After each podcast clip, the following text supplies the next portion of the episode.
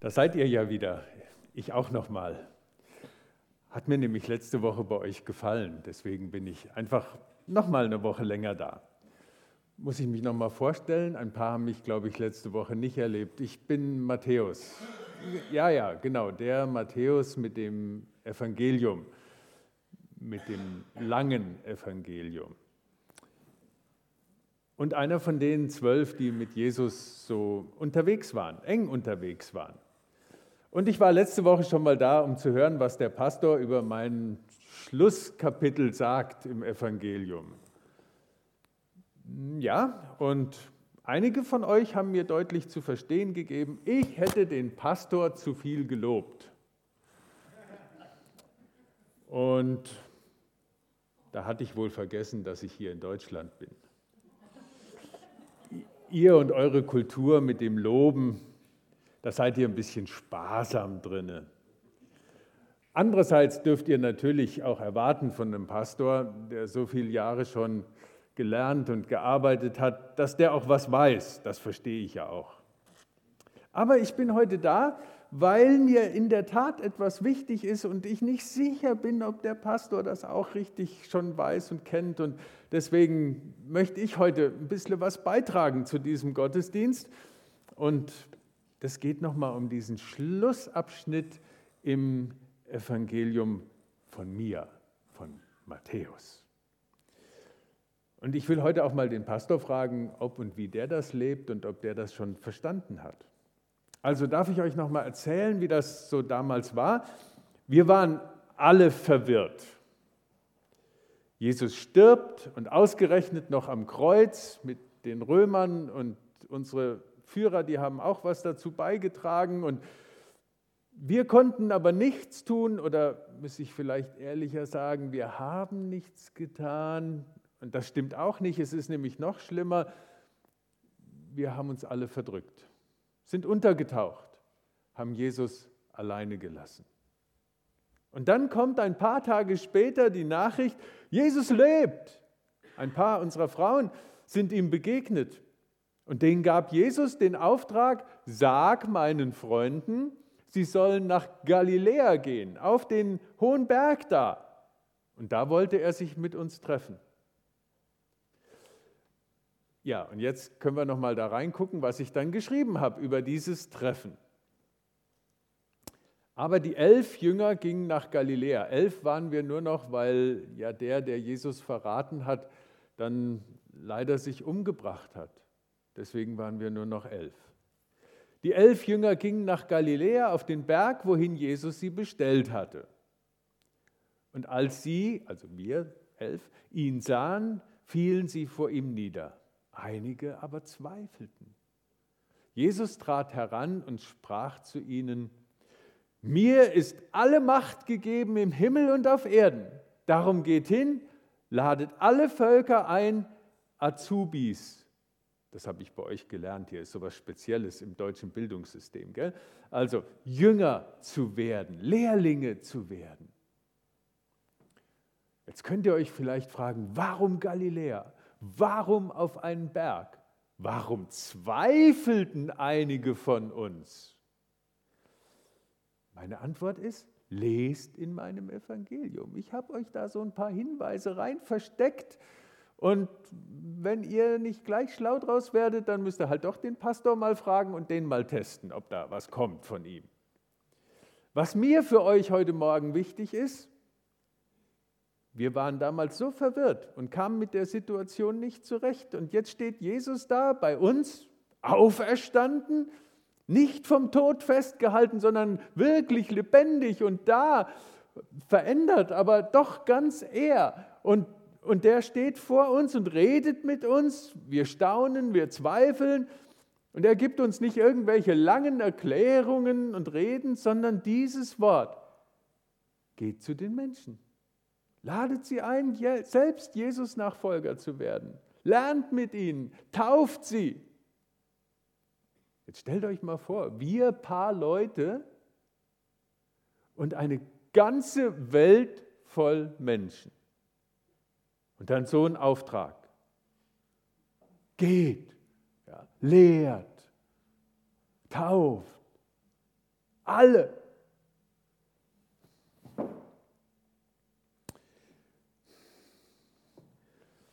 Aber jetzt schauen wir noch mal, wie Jesus begonnen hat mit dieser kurzen Ansprache an uns. Mir ist gegeben alle Macht im Himmel und auf Erden. Jesus hat also Macht oder Power, wie man so wohl sagt bei euch. Und darum zieht los. Darum macht ihr das. Das waren Worte, die, die haben uns irgendwie aufgerichtet. Jesus hat Macht. Darum. Das hat uns einen Horizont gegeben. Mensch, uns steht die ganze Welt auf einmal offen. Wir dürfen überall hingehen. Wir brauchen uns nicht mehr verstecken. Immer in der vollen Macht unseres Chefs, der hinter uns steht. Ist das nicht wunderbar? Ist das nicht klasse, Pastor?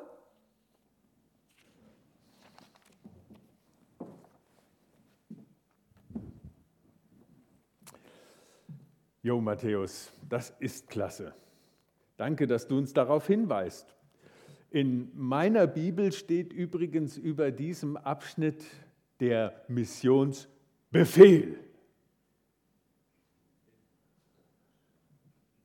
Ich weiß, das hast nicht du geschrieben, sondern die Herausgeber der Bibel, die so das eingeteilt haben in Abschnitte und die haben sich überlegt, was sie für kleine Überschriften über die Abschnitte setzen können. Und über diesem Schlussabschnitt haben sie geschrieben, der Missionsbefehl. Noch ein Befehl für unser Leben. Ja. Ich soll doch schon sowieso jeden Tag, was sollt ihr alles jeden Tag? 10.000 Schritte tun, anständig essen und darauf achten, dass ihr, wir haben so viele Dinge, die wir alle tun sollen, jeden Tag. Und als gute Christen natürlich auch noch, wie viel Zeit mindestens beten und wie viel Zeit mindestens Bibel lesen. Und jetzt kommt noch dieser Missionsbefehl. Und dann fühle ich mich manchmal so abgeschlafft und müde und gar nicht so freudig und mit Lust darauf, sondern es kommt mir in den Sinn, ich muss noch mehr, besser und schneller und wirksamer leben als Christ. Und da ist doch dieser Missionsbefehl. Und was tue ich davon? Aber das, Matthäus, was du hier gerade geschildert hast, das gibt mir tatsächlich ein bisschen eine andere Perspektive auf die Geschichte. Das ist, um es in einem deutschen Wort zu sagen, Empowerment.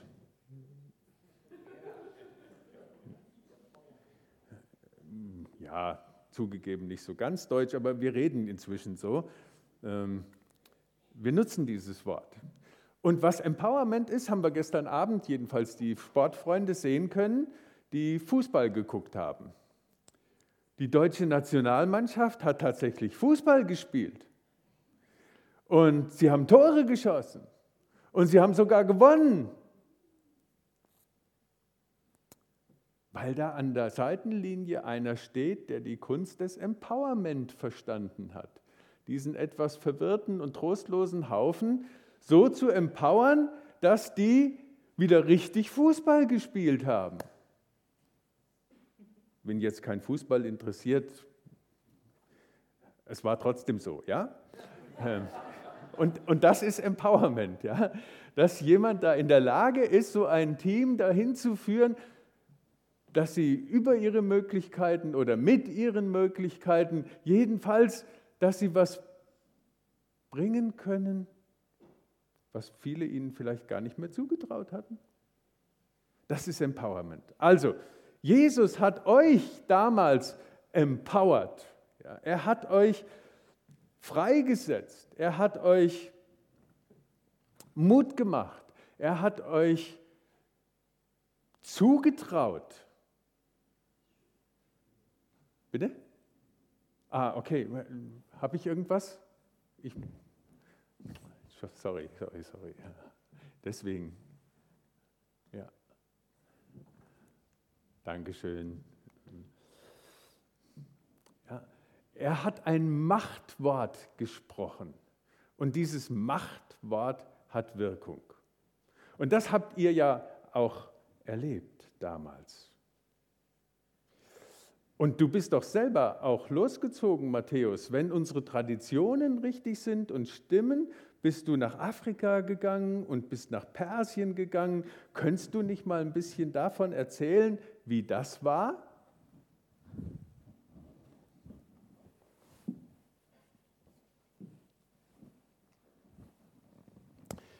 Ja, ja, schon gut, wo wir überall hingezogen sind, da könnte ich natürlich was dazu sagen, aber das ist gar nicht so entscheidend. Viel wichtiger ist das, was, wie nanntest du das? Äh, Empowerment, Power, Macht.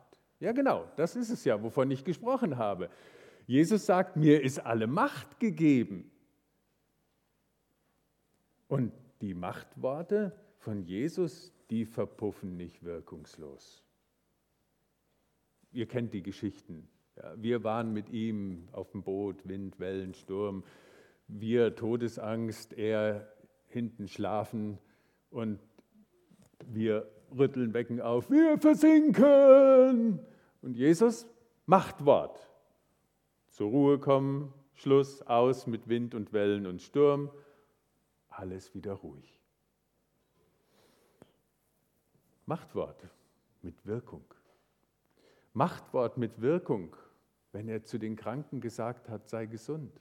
Machtwort mit Wirkung, als er mir vergeben hat, mir, dem Zolleinnehmer, dessen Schuldenberg vor Gott viel größer war als der Finanzhaufen, den ich mir erworben habe mit meinen mehr oder minder ungerechtfertigten Zolleintreibereien.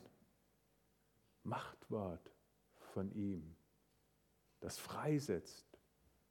Und das, was du Missionsbefehl genannt hast, ist ein Machtwort, in dem Kraft drin steckt. Wenn er uns sagt, geht, lehrt, tauft, lernt mit anderen, hey, dann ist da, wie hast du gesagt, Power drin, Macht, dann ist da Vollmacht drin für euch, für uns. Und Jesus hat das mit uns schon eingeübt damals, als wir mit ihm unterwegs waren. An einem Punkt hat er uns einfach mal losgeschickt und hat dann gesagt, jetzt gebe ich euch die Macht zu heilen, böse, krankmachende Geister aus den Menschen fortzuschicken, gesund zu machen, Evangelium zu predigen. Und jetzt geht ihr einfach mal los. Ihr macht ein Praxissemester. Ja? Ihr macht ein Praktikum. Ihr macht eine Real-Life-Experience. Soll auch ein deutsches Wort sein. Ja. Also, er sammelt mal ein paar Lebenserfahrungen. In Matthäus 10 in meinem Evangelium habe ich davon erzählt. Könnt ihr nachlesen. Jetzt meine Frage an dich, Pastor. Wenn du Jesus so reden hörst mit diesem Machtwort, nimmst du das nur mit deinem Verstand auf und machst dir Gedanken oder kommt da auch noch was?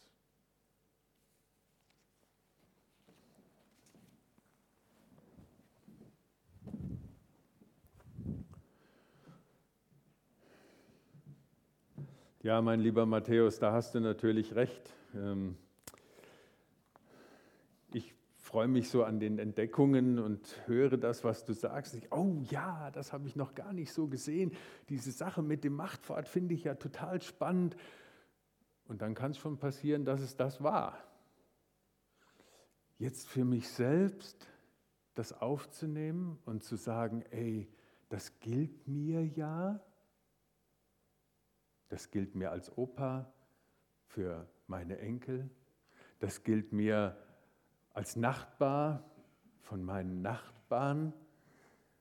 Und das macht mir jetzt schon irgendwie Mut zu sagen, hey, da steht Jesus dahinter. Der hat nicht nur gesagt, du musst das machen, sondern er hat gesagt, ich setze dich frei dafür. Du kannst das. Du darfst das als mein Jünger. Und in meiner Nachbarschaft reden die Leute vom Pfarrer. Der Pfarrer war da, der Pfarrer hat das und das gemacht. Also die gucken schon auf mich und ich finde das jetzt eigentlich spannend und auch ermutigend zu sagen, hinter dem, was ich lebe und was ich tue und was ich mit den Menschen rede, da steckt ein Machtwort von Jesus. Und ich möchte das gerne noch mehr auch in mein Gebet und in mein Tagesanliegen aufnehmen. Jesus, Empowerment. Lass das fließen, dass ich mit den Möglichkeiten, die du in mich hineingelegt hast, auch meinen Tag spielen kann, leben kann. Ich möchte nicht so sehr dieses Wort Befehl hören, sondern Empowerment. Ich darf ein Botschafter sein. Und wo ich lebe, da kommt eben die Gegenwart Jesu mit hin. In meinem Haus oder den Menschen, die ich treffe.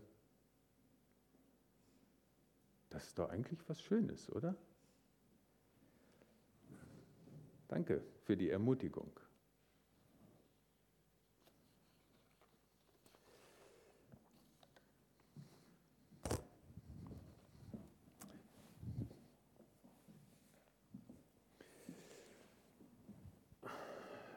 Ja, mein lieber Pastor, dann haben wir noch was, wo ich mir auch nicht ganz sicher bin, ob du das genügend verstanden hast.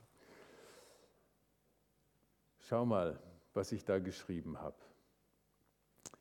Lehret sie halten, all das zu tun, was ich euch anbefohlen habe. Lehret sie halten. Mensch, das ist doch, das ist ist etwas, was mit, mit dem Leben zu tun hat. Wir Juden wussten, was das heißt, weil das war unsere ganze Tradition. Es geht um das Tun. Das haben uns der Mose schon versucht klarzumachen, dass er gesagt hat, es nützt nichts, dass ihr die tollen Worte Gottes habt, ja, aufgeschrieben, zehn Gebote, wie ihr das nennt, zehn Lebensregeln und Weisheiten. Ihr müsst es tun. Das hat er versucht damals unserem Volk nahezubringen. Da sind die Propheten gekommen, haben gesagt, was nützt das, wenn das Buch rumliegt? Ihr müsst es tun. Wenn ihr das nicht im Tun zeigt, dass Gott in eurem Leben da ist, dann verpasst ihr das Eigentliche. Also das ist eine Tradition, die wir kennen und dass Jesus sagt, es geht um das Leben, es geht um das Tun, es geht darum, wie sich das in unserem Leben niederschlägt und dass wir mit anderen Menschen, wir miteinander einüben, zu tun, das, was Jesus uns anbefohlen hat. Wir elf waren ja mit dabei, wir haben das mitbekommen und jetzt wollen wir es anderen anbefehlen, was zu tun ist.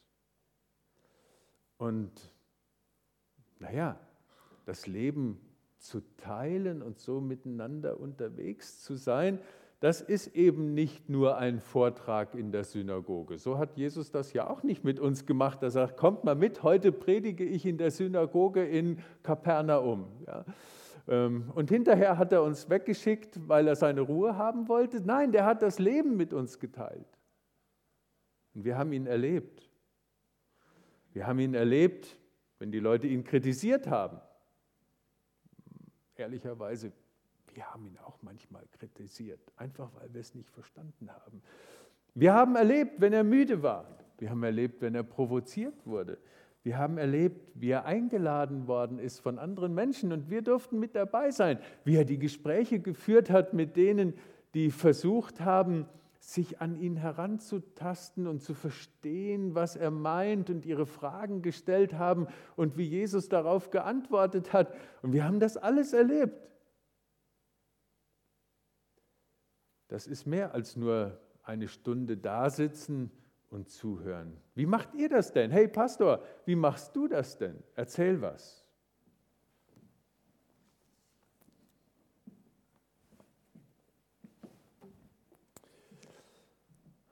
Ja, hast wohl gemerkt, dass ich mehr so ein theoretischer Typ bin, gell?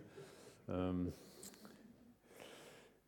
bei mir geht das so gedacht, verstanden und dann ist gut. Aber du redest hier vom, vom Können, ja, vom tatsächlichen Können. Und Ich weiß ja selbst, dass das nicht so klappt, einfach nur gedacht und verstanden, weil da mache ich so meine eigenen Erfahrungen im Real Life, ähm, jetzt gar nicht mal nur im geistlichen Leben, sondern im ganz praktischen. Das hilft mir dann wieder zu verstehen, dass es auch im geistlichen so ist. Eine leckere Kürbiscremesuppe, ich liebe das, ähm, die kann ich halt nicht machen, nur dadurch, dass ich sie mal gegessen habe, oder? Die kann ich noch nicht mal machen, wenn ich mir im Internet dafür ein Rezept rausgesucht habe. Sondern ich muss dann mit dem Rezept hingehen in die Küche und ich muss anfangen, das zu tun, was da steht.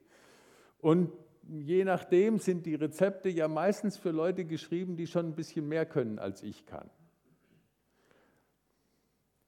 Also ich gestehe das jetzt, ja. Kartoffelschälen habe ich in den letzten Jahren hier erstmal entwickelt, die Fähigkeit. Am Anfang hat das furchtbar lang gedauert. Inzwischen geht es ja, kann ich das. Ja.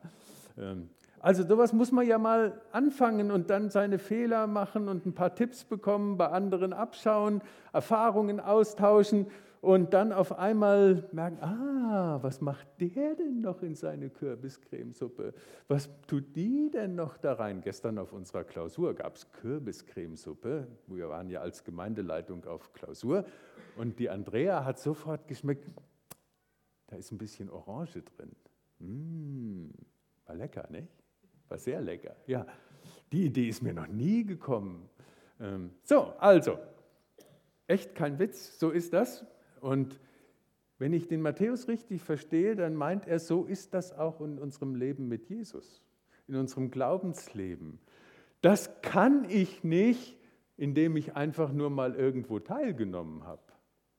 Ja, einen Löffel Predigt zu mir genommen habe am Sonntagmorgen. Deswegen kann ich nicht selber schon das leben, sondern wir müssen es im Leben einüben. Verhalten muss gelernt werden. Und das verändern wir nur sehr bedingt durch einen Vortrag. Jedenfalls geht mir das so. Da brauche ich Übung, Praxis, Anleitung, Ermutigung. Ich bin so dankbar, dass in der Küche meine Frau mich ermutigt und nicht sagt, ey, sag mal, wie lange brauchst du denn, um da drei Kartoffeln zu schälen? Ja, sondern das wird schon. Beim nächsten Mal geht es bestimmt schneller, da braucht man halt ein bisschen Übung. Ja. Soll ich euch noch was erzählen? Ich habe dieses Jahr im Sommer zum ersten Mal selber Pudding gekocht.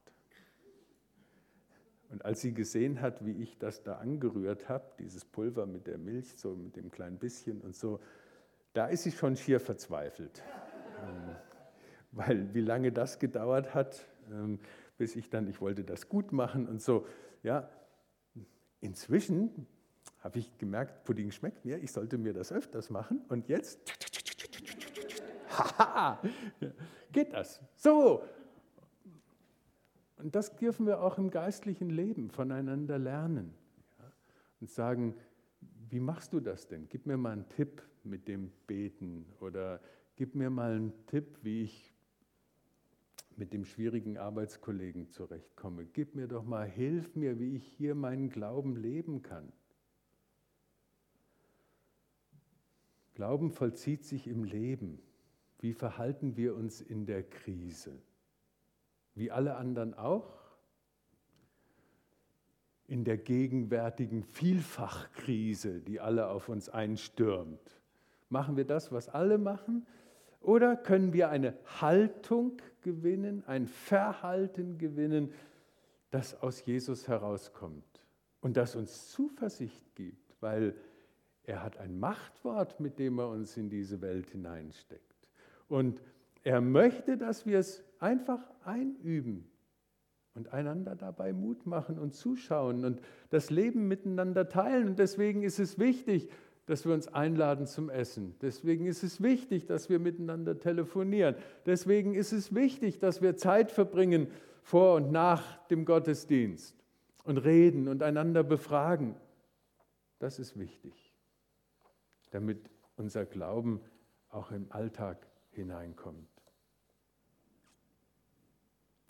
Und wir haben uns auch für unsere Klausur auch bewusst Zeit genommen, darüber zu sprechen, nachzudenken, wie verstehen wir diese krisenhafte Welt und wie leben wir das jetzt erstmal selbst? Was sind unsere Reaktionsmuster? Was möchte Jesus von uns haben? Was heißt das?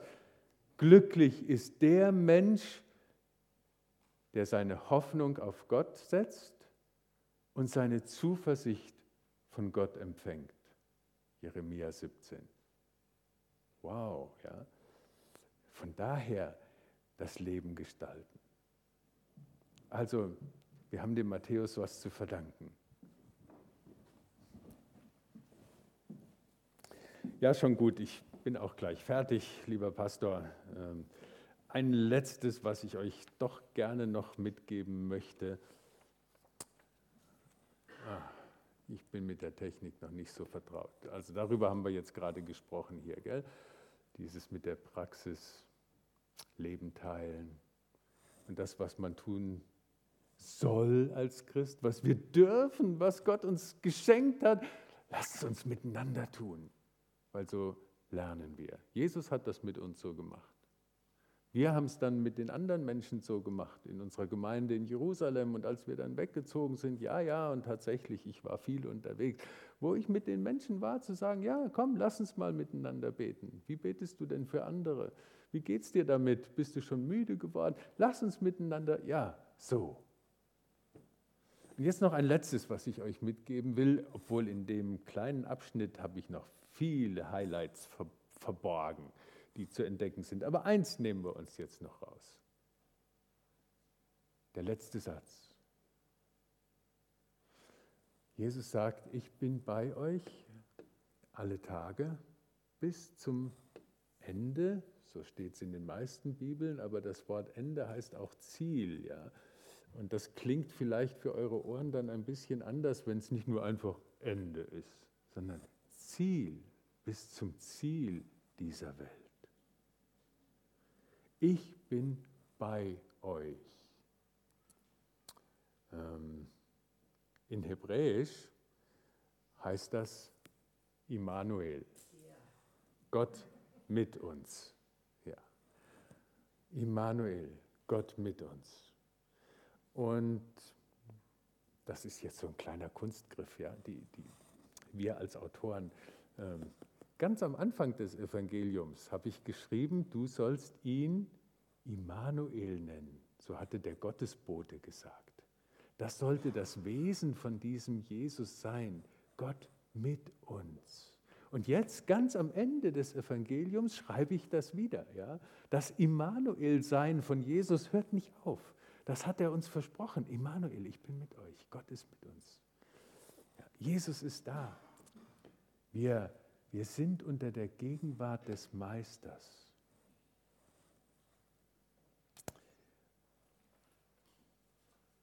Und das, was wir jetzt und heute tun, das geht doch auf ein Ziel zu.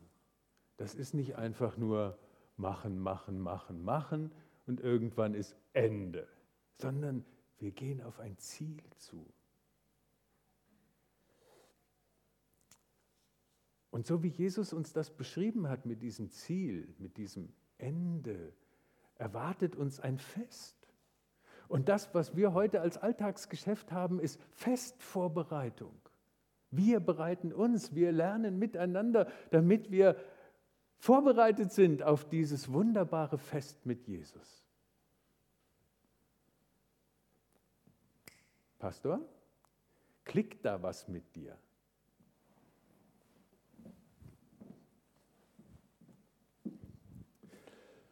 Also Matthäus, das muss ich echt sagen, das, oh, klicken, Thema klicken. Das ist echt was, was ich noch nicht so gesehen habe. Dass dieser Schlusssatz eben nicht nur Ende Matthäus-Evangelium, Ende der Welt, Ende meines Lebens, sondern dass dieser Schlusssatz uns ja ganz weit mitnimmt, einen großen Bogen spannt. Ziel, ankommen. Da kommt was.